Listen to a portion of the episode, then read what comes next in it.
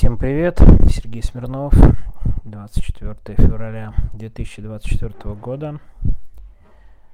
Сразу много событий, несмотря на то, что суббота, ну, невозможно не сказать ни про годовщину начала чудовищной войны, ни про ситуацию вокруг Алексея Навального. На самом деле они похожи, они... Это одно и то же. Я имею в виду с точки зрения темы, которую я сегодня беру. Потому что война, которая началась полномасштабная, это важно, да?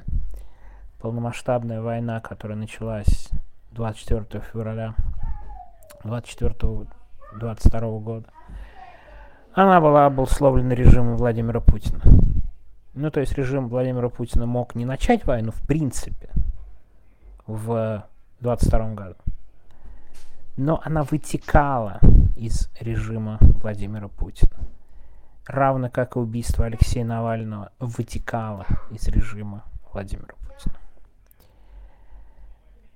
В этот день вообще много, я уверен, кто рассказал из своих впечатлений, свои воспоминаний, что как было – и это все, и понятно, что я уверен, много у кого есть какие-то воспоминания про этот день. Мне не просто об этом лично говорить, но если хотите, я могу сказать, что я позорно проспал начало войны, в том смысле, что мне из редакции звонили, а я телефон оставил в куртке, э, когда гулял вечером с собаками. И он у меня лежал в куртке, и я просто не услышал звонок, и я проснулся там часов в 8, когда уже вторжение началось, у меня была масса пропущенных звонков, в общем, так себе из меня главный редактор. И вообще мне говорить о каких-то последствиях довольно сложно, потому что, ну, как бы... Давайте возьмем глобальную картину. Миллионы людей пострадали от этого чудовищного решения Владимира Путина миллионы. И мы понимаем, давайте, кстати, не будем уходить сейчас, можно уйти вполне в рассуждение, возможно, отдельно я как-нибудь сделаю. Один Владимир Путин принимал решение с окружением, кто на него влиял, какие обстоятельства, какая тут роль других стран в мире и так далее. Но давайте все-таки, мне кажется, это оставим некоторые аксиомы, что Владимир Путин решил начать войну абсолютно уверен он был, что она не продлится больше пары недель. Давайте посмотрим на итоги. И опять, еще раз говорю, я тут очень-очень со стороны. Кто пострадал? Миллион людей. Я, кстати, думаю, что десятки миллионов даже будет более корректная фраза. И непосредственно пострадали. Мирные погибшие жители в Украине – стертый с лица земли с десятками тысяч погибших город Мариуполь, другие украинские города, которые бомбили, убивали гражданское население. Огромное количество жертв среди мирного населения. Но есть же еще и военные, которые пострадали, украинские военные, которые защищают свою страну, российские военные, которые участвовали в вторжении. У нас сегодня новая статистика, но она не статистика в чистом виде, это оценка. Я даже не буду очень сильно вдаваться в подробности, вы могли с ними ознакомиться еще раньше, это вторая часть вышла нашей общей оценки. К первому, к первому января, подчеркиваю, это не сегодняшняя точка. К первому января мы могли оценивать российские потери примерно в 75 тысяч человек, не включая ДНР, ЛНР, а там много было погибших, не включая людей старше 50 лет, их сложно вычленять среди наследственных дел. Это один из, одна из основ э, вычисления, поэтому погибших больше. То есть Владимир Путин погубил лучшие свои части и подразделения, десятки тысяч солдат, это только мы говорим о российских потерях, когда, потому что и сопоставимое количество, конечно же, украинских военных. тоже огромный. То есть вы теперь посчитайте, сколько это семей, сколько людей затронуто горем и потерями. Огромное количество людей стало беженцами миллионы, уехали и покинули свои дома. И я, знаете, тут вот где-то в самом-самом... Э, я уехал не из-за того, что мой дом бомбили. Да, это, кстати, очень большая разница. А из-за угрозы уголовного преследования, ну и даже более важно, невозможности выполнять свою работу в России. К сожалению, независимые медиа не могут работать сейчас в России полноценно. Ну, я думаю, это понятно, потому что ты обязан соблюдать какие-то цензурные ограничения. То есть миллионы людей стали беженцами, огромное количество, сотни тысяч погибших, и все из-за одного решения, которое произошло, и это лично Владимир Путин и его режим шел к этой войне, эскалация, уничтожение врагов и желание, вот это ключевое, и тут будет как раз объяснении про Алексея Навального, полностью контролировать все, что он считает своим. Отсюда же история про Украину. Он же реально вбил в себя в голову, что это вот земли, которые он должен вернуть. Он же махает какими-то письмами Богдана Хмельницкого. Он же реально, посмотрите, это одержимый историей. И точно так же он в случае Алексея Навального решил уничтожить единственную серьезную для него угрозу и альтернативу. Можно сколько угодно говорить, что Алексей Навальный не имел шансов и так далее. Владимир Путин чувствовал угрозу. Он видел, что случилось на московских выборах, да, когда все тоже, ой, Алексей Навальный, он только что осужденный по Киров лес, его отпустили и он, в принципе, выходит во второй тур, если бы не фальсификация. Я, кстати, в этом вообще не сомневаюсь. Ну, какие 51%? Ну, кстати, давайте вспомним. Или сколько там было, и 52% у Собянина. Вы правда, что ли, верите в эти несколько процентов вовремя нарисованные? Да это проценты, как менты рисуют. Тем, тех, кто, кого сажают по наркотикам, нужные граммы они дорисовывают, дописывают, чтобы натянуть на нужный состав. Это то же самое сделал Собянин. Я абсолютно не сомневаюсь, что с выборами в Москве было именно так, и я думаю, мы рано или поздно получим и об этом доказательства.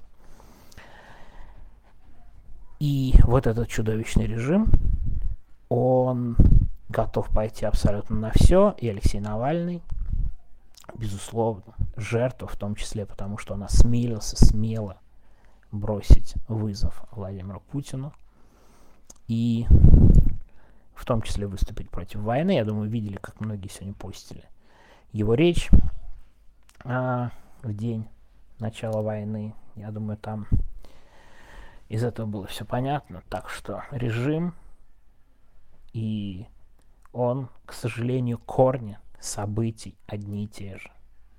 Это чудовищный режим Владимира Путина, который, к сожалению, никто не может остановить. И чувство такое, иногда возникает чувство беспомощности – иногда возникает чувство, да он вообще какой-то, почему ему так всегда везет? Вот этой вот вот этому режиму, вот этому человеку, который вообще-то ну, не проявляет каких-то, знаете, огромных талантов-то глобально. Посмотрите, какую он слабо, слабую ерунду несет по истории хотя бы. Он вообще не понимает, что такое национальное государство. Он не понимает, какие процессы шли в XIX веке. Он несет чушь про австрийский генеральный штаб. Вы понимаете, они реально собираются на совбезе, обсуждают австрийский генеральный штаб. Всерьез, понимаете? Ну, то есть, это реально вот мужики, домино, гаражи, начитавшиеся тупых книг. Вот. Идите смотрите такие ролики на YouTube. Ну правда, да, вот этот, этот человек с таким мышлением, он правит страной с огромным потенциалом, с огромными ресурсами. К большому сожалению, он эти ресурсы умеет тратить и распределять. Все-таки Навального, я надеюсь, похоронят, скажем так, его похороны будут в более приемлемой форме, чем казалось еще пару дней назад, когда они угрожали его закопать буквально в колонии, не знаю, кремировать. В любом случае власти проблему так не решили бы, ну, я вчера об этом подробно говорил. Я не знаю, в какой будут форме похороны, как это будет. Очень хочется, чтобы в учебниках истории через много лет мы видели, что эти это убийства, эти похороны стали важной вехой для крушения режима, но заглянуть вперед в учебники мы явно не можем. И, конечно, важный вопрос, когда закончится война. Вы понимаете, что такое режим, как режим Владимира Путина? Я просто не представляю, что может его по-настоящему остановить, кроме консолидации всего мира – кроме помощи ВСУ, кроме давления со всех сторон, я правда не представляю. И когда закончится война пока, тоже не представляю, потому что выборы в США, отсутствие помощи. Если кто-то думает из очень наивных людей, что если Владимир Путин там заставит Украину пойти на переговоры и признать оккупированные территории, то война закончится, но я вас поздравляю, вы идиот. Конечно, Владимир Путин на этом войну не закончит. Суть его режима в том, что он должен непрерывно вот проводить такую экспансию, причем как вовне, так и внутри. Мало того, сейчас процессы стали гораздо более интенсивные, мы это видим. А когда вот эта огромная бюрократическая машина, репрессивная, с ресурсами начинает движение – даже при большом желании Владимира Путина ее остановить, которого, конечно же, не будет, ее остановить будет не так легко. Так что у меня тут довольно мрачные прогнозы. Единственная надежда на помощь всего мира для того, чтобы Владимира Путина разными средствами остановить, в том числе самыми радикальными. Но мира я такой решимости, к сожалению, не вижу. А ну, наверное, знаете, и у нас такой решимости нет, хочу сказать, судя по всему. Так что, я думаю, двухлетнюю годовщину войны мы будем вспоминать и как страшную трагедию, и как время убийства Алексея Навального этих страшных последствий. Спасибо, кстати, всем. Вот сегодня написали очень трогательно в бот. Э, сказали большое спасибо. Спасибо всем, кто какие-то хорошие комментарии оставляет. Они очень всегда помогают. Я в самом конце скажу, я на самом деле до сих пор, вот, во время даже самой вот этой голосовухи думал, говорить мне об этом или нет. Но давайте я, наверное, скажу все-таки, что уж так, так, такую вещь я не буду раскрывать о чем. У меня сегодня ну, как бы, нет, не совсем даже личная история. Я, конечно, сегодня сначала прочитал о том, что разрешили, отдали тело Алексея Навального матери, а буквально в течение получаса я получил письмо от Алексея Навального. Дело в том, что письма из Харпа идут недели, там физический адрес. Вот. Это письмо только дошло в один день. И для меня это стало каким-то просто очень сильным потрясением. Возможно, я поэтому сегодня не очень связано складываю слова и так далее. Спустя 9 дней после его убийства – мне доходит письмо, где типичный такой Алексей Навальный пишет о политике, и о литературе, и о 90-х, и, и, и, и, и, и ты, ты вообще не понимаешь, как он может быть убит и куда ему отправлять дальше обратно сообщение. И это просто какой-то реально самый настоящий ужас. Все, еще раз спасибо всем за сообщение. Я